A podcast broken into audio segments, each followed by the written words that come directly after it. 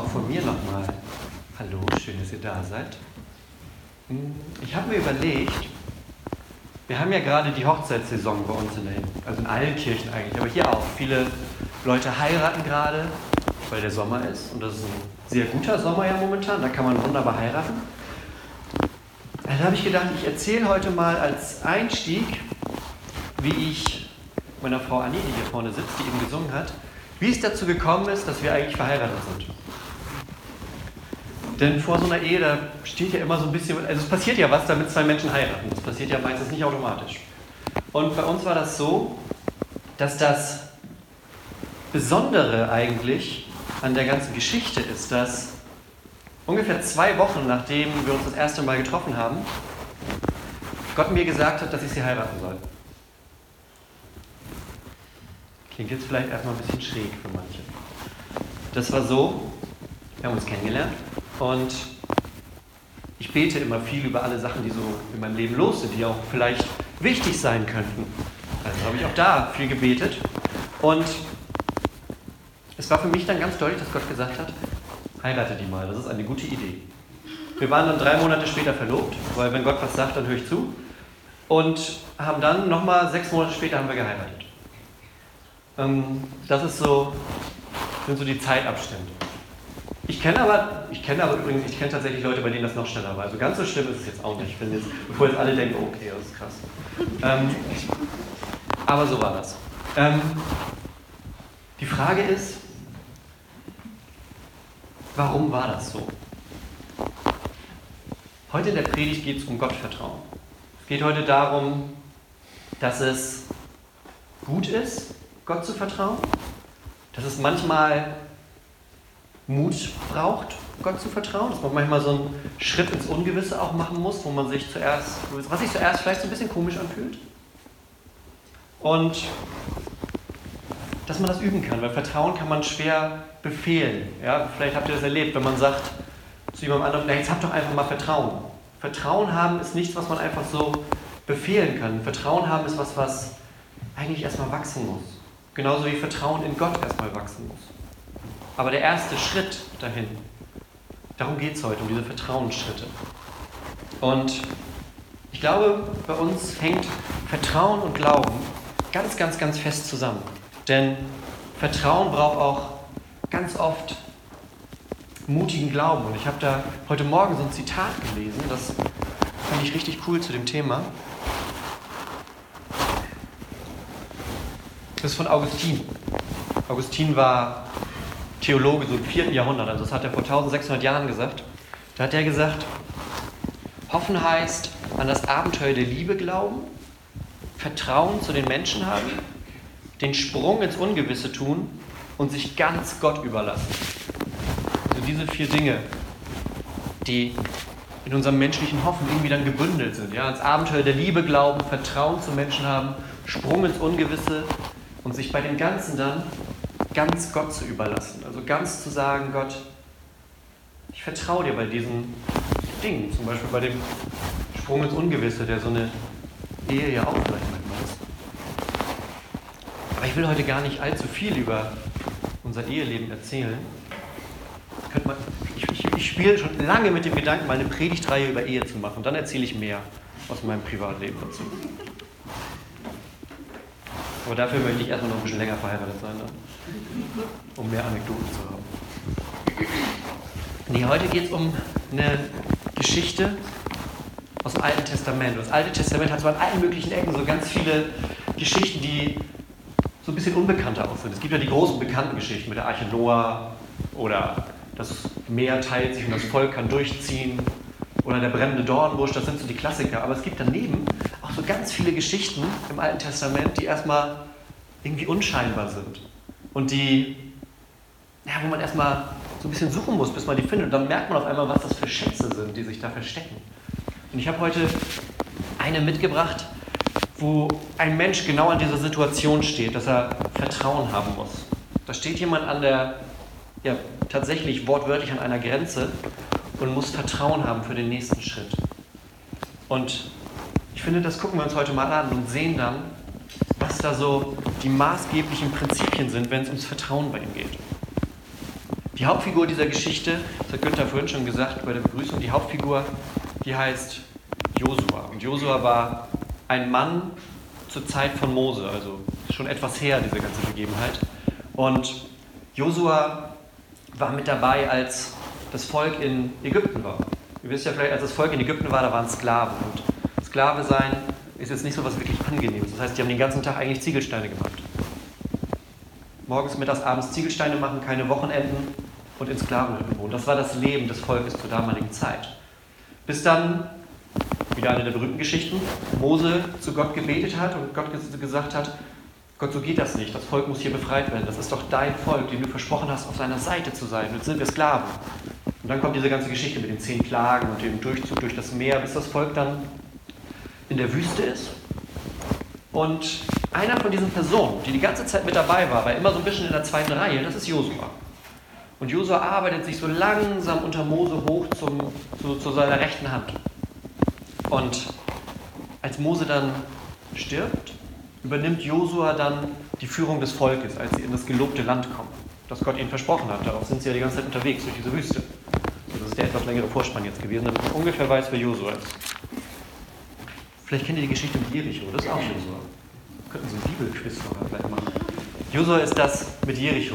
Um die Mauer rumlaufen, Posaunen und die Mauern stürzen ein. Aber das war jetzt schon. Also, die sind da unterwegs in diesem Land und es steht etwas bevor, denn durch Boten, durch Kundschafter hat Josua gehört, dass sich ein paar der anderen Armeen, die im Land sind, denn das war so ein Problem zur damaligen Zeit, dass das Volk in ein Land gekommen ist und dann feststellen mussten, ups, hier wohnen ja schon Leute, das könnte schwierig werden. Wurde auch schwierig. Und durch Kundschafter ist zu denen jetzt die, die Kunde gekommen, dass diese Armeen sich gerade zusammenronnen. Die tun sich zusammen, um das Volk anzugreifen. Und Josua macht, was man in der Situation macht. Er betet.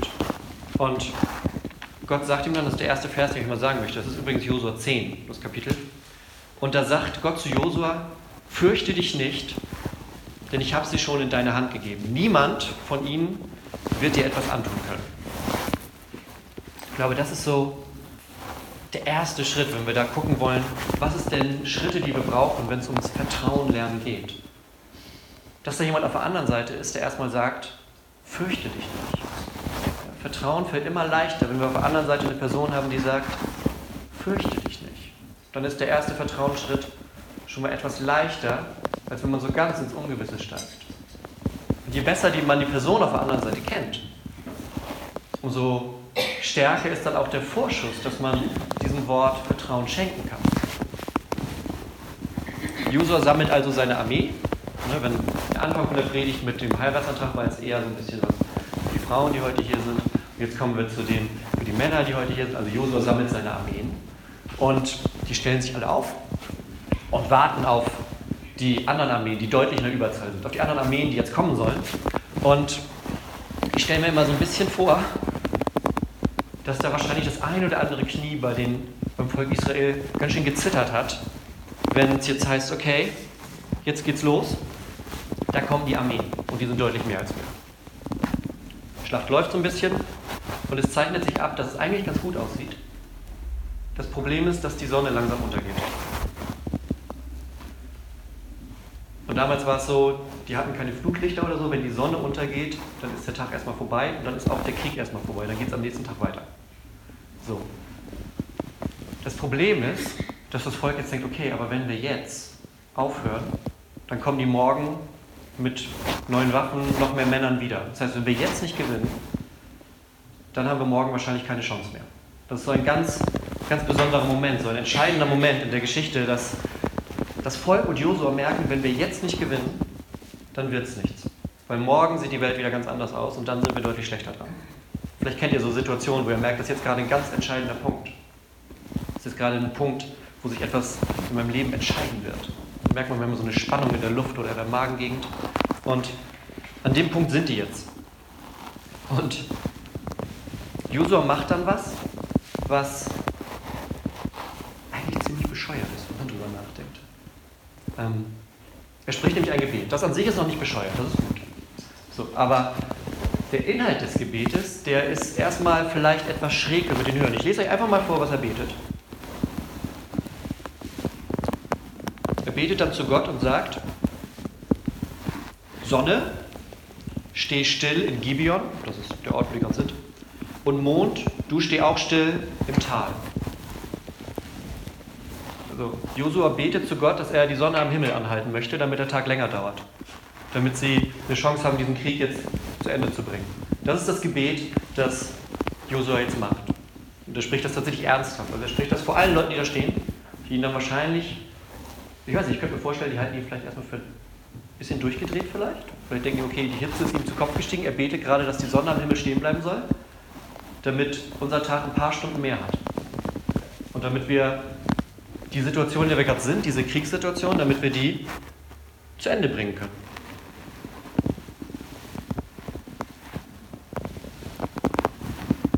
Das ist so eine Geschichte, die beschäftigt mich irgendwie schon seit ein paar Wochen, weil das ist halt ein so ein Satz mittendrin.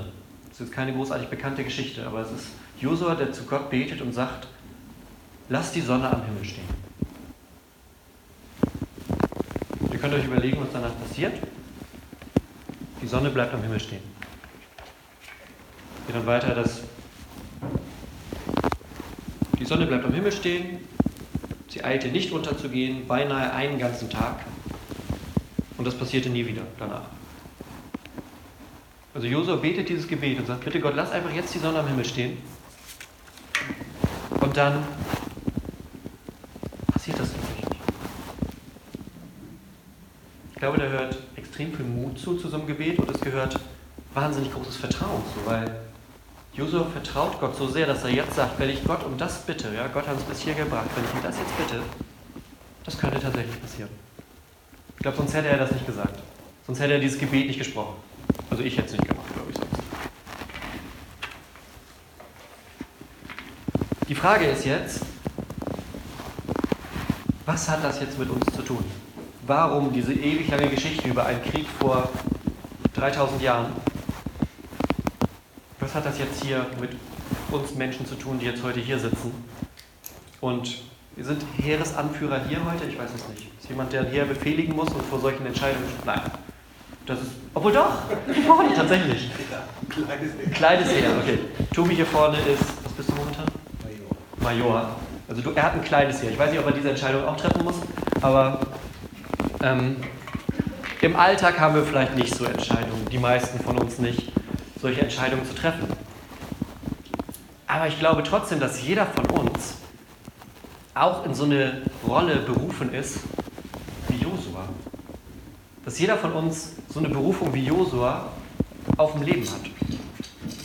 Denn auch wenn die Geschichte jetzt 3000 Jahre her ist, ist ja das Spannende daran, dass der Gott, der auf der anderen Seite steht, ja, wenn Josua betet, der Gott auf der anderen Seite, der es hört. Das ist der gleiche, der unsere Gebete hört. Das hat sich nicht geändert. Josua ist tot. Alle anderen, die damals in dem Kampf beteiligt waren, sind auch alle tot. Der Gott, dem Josua betet, der ist nicht tot. Der lebt.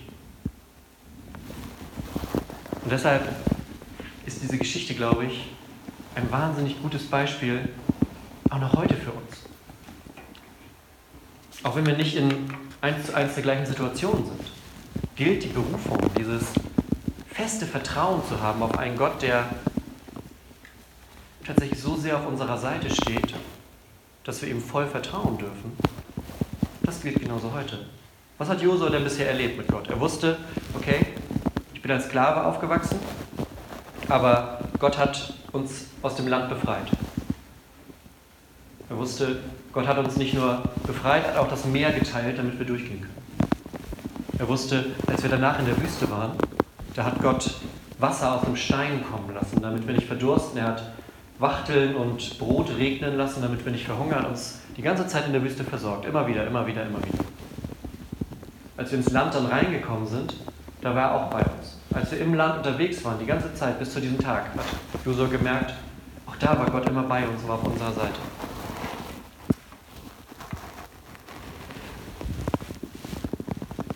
Und ich glaube, dass das das Entscheidende für ihn war, dass er wusste, ich bete jetzt nicht einfach so ins Nirgendwo hinein und vielleicht hört es ja jemand, sondern er wusste, wer auf der anderen Seite ist. Er wusste, dass auf der anderen Seite der Gott zuhört, den er schon kennt. Der Gott, mit dem er die ganzen Jahre vorher so viel Erfahrung gemacht, so viel erlebt hat. Ja? Der Gott, der ihn tatsächlich befreit hat. Ich glaube nicht, dass Josua das Gebet gesprochen hätte am ersten Tag. Er hat von Gott gehört und fünf Minuten später sagt er, oh, jetzt probiere ich das mal aus, ich bete mal, ob der Mond anhält und die Sonne. Ich glaube nicht, dass das passiert wäre, sondern Josua kennt Gott. Der ist schon lange mit Gott unterwegs und weiß, dass Gott auf seiner Seite ist, dass er Gott vertrauen darf. Und das ist heute bei uns Menschen gar nicht anders, je nachdem, auf welchem, auf welchem Weg man unterwegs ist im Glauben. Für die einen ist es vielleicht gerade der Anfang auf dem Weg, andere sind schon ein Stück weiter voran, weil sie schon länger mit Gott unterwegs sind. Aber das Spannende ist ja, wir sind alle auf diesem Weg unterwegs und unterstützen uns gegenseitig und ermutigen uns gegenseitig und fordern uns auch manchmal heraus gegenseitig. Zu sagen, ist dein Vertrauen so groß, dass du so ein Gebet sprechen würdest? Das ist auch eine Herausforderung. Das ist eine Herausforderung. Wäre für mich auch eine. Aber das Schöne ist, dass wir das Stärkende am christlichen Glauben auch, dass wir diesen Weg zusammengehen. Als Gemeinde, als Brüder und Schwestern zusammen. Weil Gott uns zu einer Familie gemacht hat. Und ich glaube, gerade in diesen Vertrauensmomenten, ja, so nenne ich das immer, diese Momente, wo Vertrauen auf einmal ganz doll gefordert ist. So wie Josua, der da steht und weiß, wenn es jetzt nicht passiert, dann haben wir morgen ein richtiges Problem und anfängt zu beten. Ich glaube, gerade in diesen Vertrauensmomenten, da kann man Gottes Nähe dann ganz besonders spüren. Da kann man ganz besonders spüren, wie, wie Gott da ist. Und ich rede immer vom, da kann man das ganz besonders fühlen. Das, das ist ganz spannend. Wir waren im, im Confi-Camp am, wann war es vor zwei Wochen, ne? Ja, da hinten sitzen welche davon. vor zwei Wochen waren wir im Zeltlager, im Confi-Camp alle zusammen. Und wir hatten ähm, vier, vier Jugendliche, die dort getauft wurden von mir. Wir haben es in der Förde gemacht, so richtig mit ganz untertauchen und wieder hochkommen und so. Und ich hatte dann vorher natürlich auch mit denen darüber gesprochen, was bedeutet es denn, getauft zu werden? Was bedeutet es, ähm, wenn du getauft wirst? Das bedeutet, dass du danach zur, zu Gottes Familie gehörst, dass du einen Schritt machst äh, in, diese, in dieses Vertrauensverhältnis rein, dass Gott in dem Moment sagt, das haben wir in der Geschichte von der Taufe von Jesu gesehen, dass Gott in dem Moment sagt, du bist mein geliebter Sohn, du bist meine geliebte Tochter. Und irgendwie kamen wir dann darauf, dass eine, eine Konfirmantin dann fragte, ja, so sie sagte, sie ist ein bisschen aufgeregt. Ich sagte, warum? Sie sagte sie, naja, aber was ist, wenn ich morgen aus dem Wasser komme und sich das gar nicht anders danach anfühlt als vorher? Was ist dann? Was ist, ich komme aus dem Wasser und es fühlt sich bei mir alles noch genauso an wie vorher? Da dachte ich, boah, das ist krass. Sowas, äh, da muss man, glaube ich, ganz schön, ganz schön weit schon sein, um solche Fragen zu stellen. Und ich glaube, das ist tatsächlich eine, eine wichtige Frage. Was ist, wenn ich es aber jetzt gerade nicht fühle? Weil bestimmt ist auch hier jetzt gerade jemand, der das hört und denkt, okay, das klingt ja nett. Ich kann das hier oben auch so ein bisschen hin und her drehen. Aber irgendwie kommt das nicht so ganz hier an, weil irgendwie fühle ich, also ja, ich könnte mir vorstellen, Gott zu vertrauen, aber irgendwie, ich fühle jetzt gerade auch nicht, dass der jetzt hier ist oder so. Das kann ja gut sein.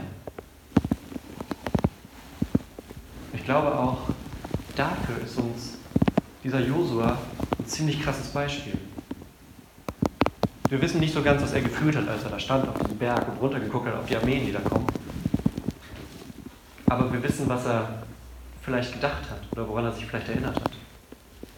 Denn er wusste, dass Gott ihn begleitet, ganz lange schon. Dass Gott ihn durchs Meer geführt hat, dass Gott ihn ins Land gebracht hat, dass Gott ihn befreit hat. Und ich glaube, manchmal muss es gar nicht so sehr um unsere Emotionen gehen bei der ganzen Geschichte, sondern manchmal geht es auch einfach darum, zu wissen, dass Gott da ist und dass Gott der gleiche ist. Dass Gott der gleiche ist wie gestern, wie heute, wie morgen. Ich fühle mich auch manchmal, ich habe auch manchmal Tage, da wache ich auf und da fühlt sich das nicht so an, als wäre Gott gerade ziemlich dicht da. So ziemliche Scheißtage eigentlich. Und was dann aber da ist, ist das Wissen, dass Gott da ist. Das Wissen, dass Gott vor langer Zeit schon gesagt hat, Gunnar, du bist mein geliebter Sohn.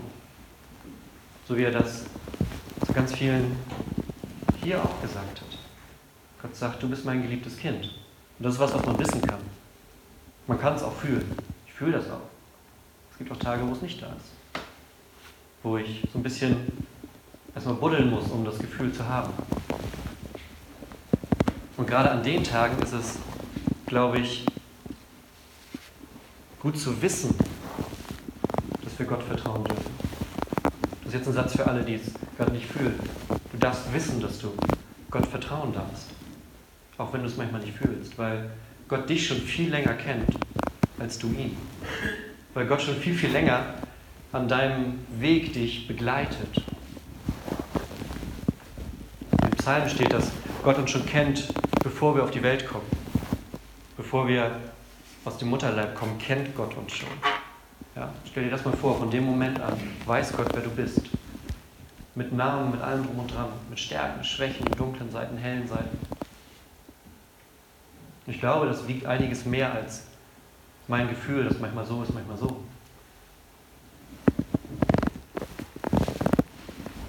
Und das wusste Josua auch, dass der Gott, den ihn befreit hat, auch da auf diesem Berg bei ihm steht und dass der Gott, der bei Josua auf dem Berg stand, auch heute hier ist. Dass das genau der gleiche Gott ist. Der Gott, der das alles gemacht hat, der Gott, der einige Zeit später, ein paar Jahrhunderte später, in Jesus auf die Welt gekommen ist, der für uns am Kreuz gestorben ist, wieder auferstanden ist. Und der sagt, wo immer ihr euch versammelt, da bin ich bei euch. Wo immer ihr zusammenkommt, da bin ich da. Weil ich nicht irgendwo weit weg bin, sondern weil ich bei euch bin, weil ich an eurem Leben interessiert bin. Mehr noch als interessiert, weil ich mich in euch verliebt sagt Gott. Die Bibel spricht, wenn Gott zu den Menschen guckt, von Liebe. Sagt Gott, deshalb bin ich da. Ich glaube, damit kann so ein Vertrauensschritt vielleicht ein bisschen leichter fallen. Ein Schritt zu sagen, okay, krass, wenn das der Gott auf der anderen Seite ist, dann versuche ich diesen Schritt. Oder den nächsten, für manche ist vielleicht der zehnte Schritt, der gerade dran ist. Auch der kann manchmal ein bisschen hakelig sein. Wichtig ist, dass wir darauf vertrauen dürfen, dass das der Gott auf der anderen Seite ist, der uns bedingungslos liebt,